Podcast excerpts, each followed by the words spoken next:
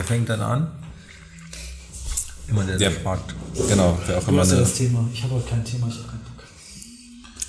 Die müssen ein bisschen durchziehen. ja, ihr habt es alle gehört, Torben hat keinen Bock.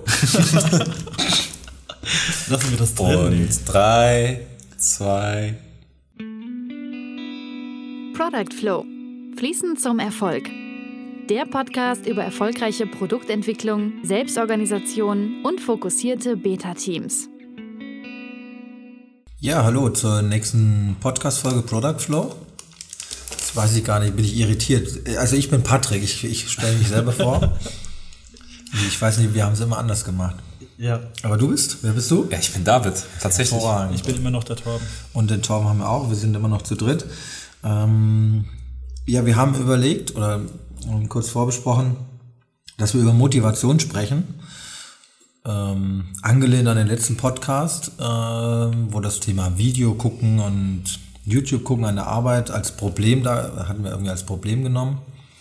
Ich glaube, das Problem war, die Leute liefern nicht und dann habe ich irgendwie Video gucken mit reingebracht. Ähm, Motivation als Thema. Wie kriegen, wie kriege ich da die Kurve? Ich muss ein bisschen, bisschen variieren. Ich würde es mal so formulieren und würde sagen, dürfen Mitarbeiter Videos gucken an der Arbeit? Ist das, hat das, oder was hat das mit Motivation zu tun? Und was hat das mit den Ergebnissen zu tun? Und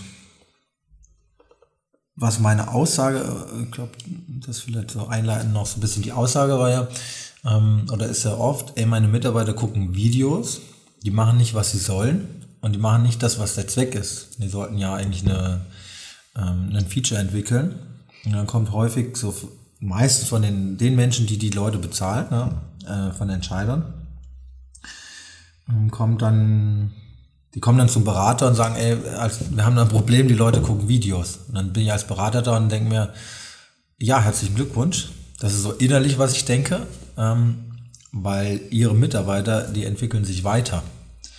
Aber ich bin dann in so einem Konflikt, weil eigentlich muss ich als Berater ja sagen, ey, so ein böser Mitarbeiter, das darf er sich überhaupt nicht erlauben, ähm, weil ich dann den Bezug zu dem, ähm, zum Entscheider natürlich verliere. Und das Interessante ist ja, dass andere Unternehmen jetzt schon hergehen und sagen, ey, 20 oder 30 Prozent der Arbeitszeit können die Mitarbeiter das tun, was sie wollen. Und dann spielt es gar keine Rolle. Wenn man herausgefunden hat, dass das wirklich ähm, ja so eine Art Wissensmanagement oder Lernen könnte man sagen, das ist jetzt nicht so hochtrabend, Lernen einfach oder ähm, Spaß haben bei der Arbeit und das sich positiv wieder auswirkt. Also Thema Motivation. Was ich erlebe, ist, dass da auf der auf Management-Ebene oft gar kein Bewusstsein da ist für, für dieses Thema. Ja, ich würde sagen, YouTube sperren. Nächstes Problem. Nächste Folge. Dass ich das schon mal erlebt hätte irgendwo. Das gibt's auch. Ja, aber äh, ganz ehrlich, also das kommt natürlich auch ein Stück weit äh, auf sehr, sehr viele Rahmenbedingungen an. Aber wenn wir jetzt mal von einem durchschnittlichen Bürojob sprechen äh, und an einem Tag, wo ich mal keine Termine habe, äh, ich halte nicht länger durch als zwei bis drei, an manchen Tagen sogar vier Stunden intensive intellektuelle Arbeit zu machen, wo ich mittendrin im Kontext hin und her gesprungen bin und dann bin ich fertig. Nicht mal intellektuell. Und dann bin ich glaub, fertig. Auch bei ganz normalen Arbeiten ist es auch so, dass du aber überall durch bist. Genau, aber überall, wo du die ganze Zeit neu nachdenken musst, musst neu nachdenken, musst neu nachdenken, so, musst jetzt, weil das sind ja immer Keine, äh, das, Repi, äh, keine wiederholende Arbeit. genau, das ist das ist selten, also zumindest bei mir ist es so, es ist selten sich wiederholende Arbeit. Es ist okay, eine Methode und so ein bisschen Modelle und sowas habe ich, ne? Die helfen mir ja, dass ich nicht alles von vorne nachdenken muss. Aber auf inhaltlicher Ebene äh, muss ich mich dann plötzlich aus einem Kontext rausziehen und woanders reinsetzen. Und das ist neurologisch teuer. Ähm, und das sind dann manchmal auch Tage, wo äh, ich mir denke, hier, ich schalte jetzt mal für eine Viertelstunde ab und ich ziehe mir jetzt, äh, keine Ahnung, einen kurzen Dokufilm, Musikvideo oder sonst was rein. Gut, das ist jetzt Erholung. Was hat das mit Motivation zu tun? Ja, nee, weil ich meinte, es gibt ja die Facette, ne, äh, die der Patrick äh, in äh, seiner ersten äh, Reaktion als Berater gerne drin hätte. Ne? Ach so, Ist ja du schön. meinst, du meinst, also Patrick hat so ein bisschen von dem beobachtbaren Verhalten auf die innere Einstellung geschlossen. Genau, Er hat Motivation gesagt, das ist ein, der guckt, äh, der guckt YouTube, denkt gar nicht, oh, vielleicht ist der irgendwie, äh, oder fragt ihn gar nicht, bist du gerade erschöpft oder sowas, sondern, oh, das ist ein fauler Typ, fauler Hund. Der hat letztes Mal auch nicht geliefert, denkt gar nicht, vielleicht hat er auch Stress gehabt letzten, letzten letzten Sprint oder so. Genau, oder ich habe so auch das Beispiel, dass ich, weil du Musik hören sagst, ähm, dass ich als Entwickler unheimlich gern YouTube im Hintergrund laufen habe und höre Musik, weil es einfach mich in so ein bisschen In den Flow reinbringt, in- so. Genau. Und denke mir aber dann, okay, wenn das jetzt jemand sieht oder mein, und habe mir früher dann in der Situation gedacht, ähm, wenn das mein Chef sieht, wie Dass du auf das YouTube an? rumklickst und äh, Genau. genau, das kommt scheiße an. Genau. Weil äh, genau das passiert. Ja. Kennt ihr das? Dann fühlt man sich äh, so schuldig für eine halbe Sekunde. Ja. Genau, Ja, man, kann, man schafft Büros. sich, äh, dieses Alt-Tab hatten wir ja in der letzten Folge Ja, auch ja. schon. äh, Da bist du im Büro, nicht. wo der Chef quasi die Tür im, ne, Genau, nach hinten. nach hinten weg hat und das. Und dabei spielt es aber ja gar keine Rolle. Nee. Also ist ja halt die Frage, wer kann am besten entscheiden, wie, wie du am besten arbeiten kannst. Das ist ja der Punkt. Wer kann, wer kann entscheiden, wie du dich motivierst?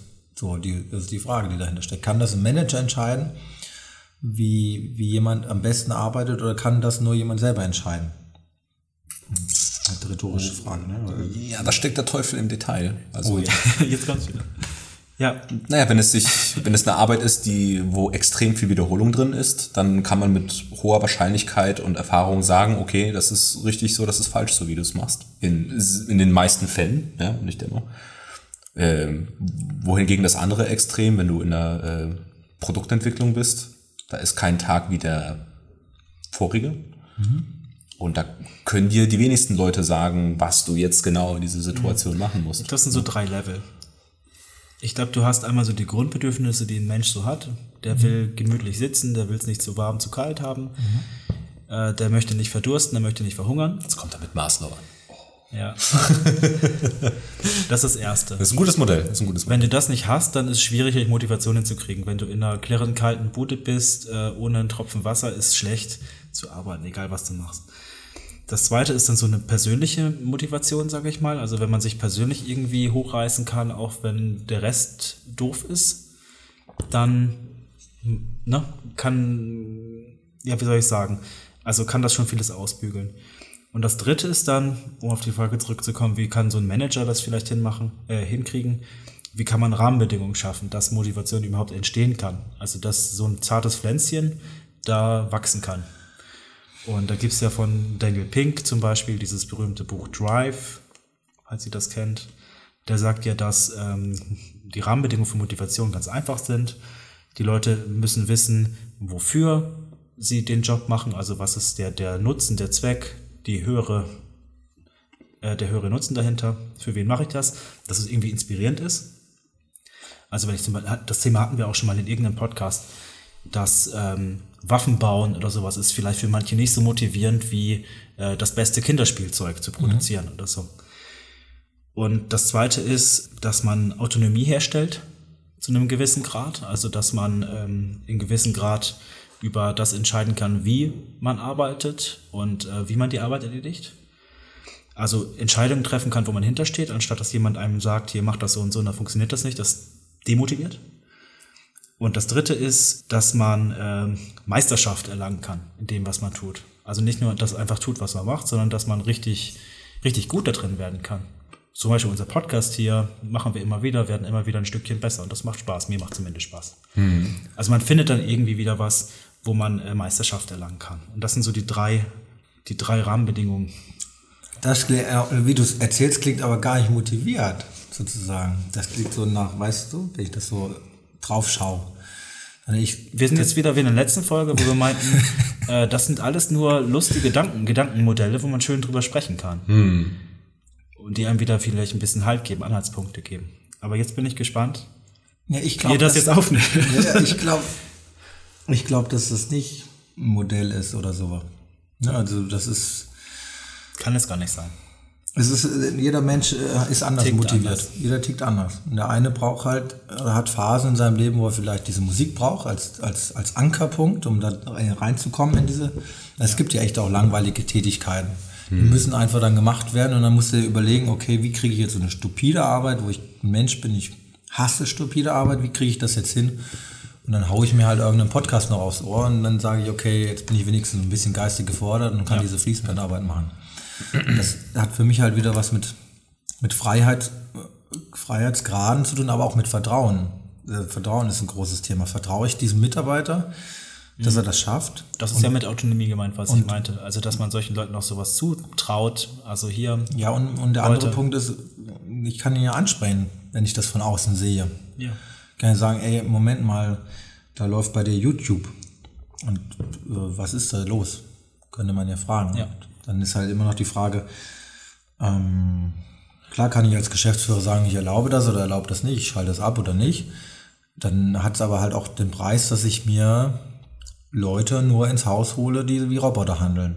Ne? Das ist so der, die dann zu allem Ja und Amen sagen und alles annehmen, jeden Arbeitsauftrag. Ja? Und, und wenn er noch so unsinnig ist, nehmen die den an und sie füllen ihn aus. Sie machen das. Und Ja. dann wird sich irgendwann, das passiert dann häufig, wird sich beschwert, dass die Mitarbeiter nicht mitdenken. Ich, ich kann mich so ein Stück weit persönlich äh, auf der anderen Seite mit dem Modell, ähm, also ich finde da eine gewisse Empathie drin, in das, was der Torben da gesagt hat. Wenn ich darüber nachdenke, gut, da wo ich arbeite, Grundbedürfnisse sind, äh, dafür, dafür wird gesorgt. Die ganze äh, soziale Ebene ne? und äh, ne, auch das mit dem Vertrauen und so weiter.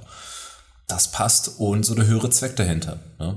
Ähm, wobei der höhere Zweck äh, ist wirklich, also in, zumindest geht es mir so, mir ist es teilweise ein Stückchen weit egal. Also nicht auf eine fahrlässige Art und Weise, sondern äh, ich könnte jetzt so eine Art von Mehrwert liefern oder ich könnte jetzt in dieser Industrie irgendeinen Mehrwert liefern. Ne? Ob ich jetzt Raketen baue oder, ähm, keine Ahnung, irgendein Kinderspielzeug entwickle. Ne? Ähm, das ist mir so ein bisschen gleich, ne? nur ich weiß, es tut jemandem was Gutes, ich verdiene damit Geld äh, und äh, die Umgebung, in der ich arbeite, das Team, mit dem ich arbeite, einen guten Chef, der mir vertraut. Ne? Ähm, na, also um das wieder auf das äh, zu beziehen, was, was, was, was, was Torben erwähnt hatte. Ähm, ich meine, da steckt schon was dahinter. Ich glaube, bei dir ist dann eher so das Thema Mastery hast du ganz stark drin. Also der Zweck ist sekundär, aber du willst irgendwie geil werden. So, so kenne ich dich. Ja gut, das bin jetzt, Jetzt gut werden da drin, was du machst, genau. das bin jetzt auch nur Vielleicht ich. ist auch, also jeder hat wahrscheinlich seine eigenen Schwerpunkte irgendwo. Das, das, das, das bin jetzt auch nur ich, aber ich kenne auch, also ich kenne das auch von anderen. Also ähm, Leute, die mit denen ich wirklich erfolgreich zusammengearbeitet habe, die haben in der Regel so in diese Richtung, in diese allgemeine Richtung getickt. Ich glaube, viele Softwareentwickler sind auch oft so. Die ähm, lieben es zu programmieren und besser zu werden da drin, neue Sachen auszuprobieren und so. Ja. Okay, halt- wo waren wir stehen geblieben? Ja, ich versuche auf die Richtig. Motivation zu kommen. Da- kann ich ja auch sagen, ich verbiete ausprobieren. Das ist, glaube ich, der Punkt hinter Motivation und da wollte ich, glaube ich, das auch ein bisschen mit der Folge hin. Das entwickelt sich gerade so. Ist am Anfang ehrlich gesagt noch nicht gewusst. Ähm, war ja ein bisschen fließender Start. Ich kann ja ganz viel kaputt machen, indem ich sage, okay, wir schalten YouTube aus. Wir mal ausprobieren ist verboten. Wir verbieten ähm, Meetings, wir verbieten Pausen, wir verbieten ähm, also du kannst ja alles Mögliche kastrieren, sage ich mal so das als Wort, und kannst es verbieten und kannst sagen, das gibt's hier nicht, das gibt's hier nicht, das hier gibt's hier nicht. Und irgendwann brechen halt die Leute. Und das ist dann die Motivation, geht sie halt kaputt. Und das ist, glaube ich, das, was viele von diesen neuen Organisationen und diesen New Work und Agile und so sich erhalten, ist dieser Spieltrieb und das zu erlauben im gewissen Maße. Und zu sagen, ähm, Spieltrieb ist, glaube ich, das richtige Wort. wir haben ein Der Ziel. Mensch spielt ganz gerne. Richtig. Und, und die Zeit wird aber auch unrelevant. Das ist der wichtige Punkt. Es gibt ein Ziel, soll man in drei oder in sechs Monaten hin. Wie ihr da hinkommt, ist mir völlig egal. Und wenn ihr am Tag nur YouTube guckt und das die Lösung ist, um da hinzukommen, dann guckt ihr nur YouTube. Und du, sag, du, ne, dieses, du sagst ja nicht, Leute müssen entgegen diesem Standard arbeiten. Ne, Sie müssen so und so hart arbeiten, so und so viele Stunden, sondern ne, seht zu, wie ihr es hinkriegt. Äh, Und äh, dann finden sich Menschen unter guten, unter gewissen Rahmenbedingungen äh, in diesem Flow-Channel wieder. Ne? Also äh, die, ist, die ist nicht langweilig, aber du bist auch nicht überanstrengend, ne? äh, so dass deine eigene Motivation nicht kaputt geht und dir morgens, äh, wenn du aufstehst, denkst, boah, scheiße, wieder auf die Arbeit. Sondern genau andersrum. Ähm, genau, sondern dass du wirklich Bock hast. Ne? Auch wenn es vielleicht mal eine schlechte Zeit gerade ist auf der Arbeit. Ne? Aber du gehst dahin, weil du weißt, es gehen viele von deinen Kollegen hin, die auch ein Interesse daran haben, dass sich der Laden erhält. Und dann ähm, gehst du durch ein paar Schmerzen und dann äh, kommst du mal aus dem Tal der Tränen raus und dann geht's da auch mal wieder besser. Ähm, ähm, Ich finde immer schön, wenn es nicht anfühlt wie Arbeit. richtig. Dass es Ja. ein Projekt ist quasi. Ja. ja. Klingt so, als immer haben wir das Thema durchgespielt. An dem Punkt. Okay, also was lernen wir daraus? Mitarbeiter, die viel YouTube gucken, sind sehr motiviert. Ja. Ne? Also, Unterstützungsaufgabe. Mehr wie, YouTube viel, wie gucken. viel YouTube? Wie viel? Wie oft musst du YouTube gucken, dass dein Chef dich darauf anspricht? Genau. Nein, sowas haben wir nicht gesagt. ja, Unterstützungsaufgabe. Was kann man sich selber beobachten, glaube ich, das Ja, was einen motiviert. Sich selbst beobachten, die Mut, oder ich habe ja in meinem äh, Facebook-Profil habe ich jetzt neuerdings drin stehen oben, ähm, brennst du für das, was du tust? Ich glaube, das ist gut. Prüf mal, ob du dafür brennst, was du momentan tust. Das ist, glaube ich, eine coole Unterstützungsaufgabe. Ja. Okay. Okay. Dann vielen Dank fürs Zuhören, vielen Dank euch für diesen ähm, Austausch. Ähm, ihr könnt uns gerne mal wieder ein Feedback geben, Bewertungen bei iTunes ähm, oder eben irgendwo bei Facebook, Twitter, wie euch die Folge gefallen hat, ob Fragen aufkamen, ob ihr das auch so seht oder wenn ihr sagt, nö, das ist irgendwie ähm, Habe ich eine ganz mit. andere Meinung oder komme ich nicht andere mit? Meinung, genau. Nutzt es zum Diskutieren. Ähm, schreibt uns. Danke. Ciao. Ciao. Tschüss. Das war Product Flow. Fließend zum Erfolg. Der Podcast über erfolgreiche Produktentwicklung, Selbstorganisation und fokussierte Beta-Teams von Patrick Koglin, David Orlowski und Torben Eckberts. Weitere Informationen finden Sie unter www.productflow-podcast.de.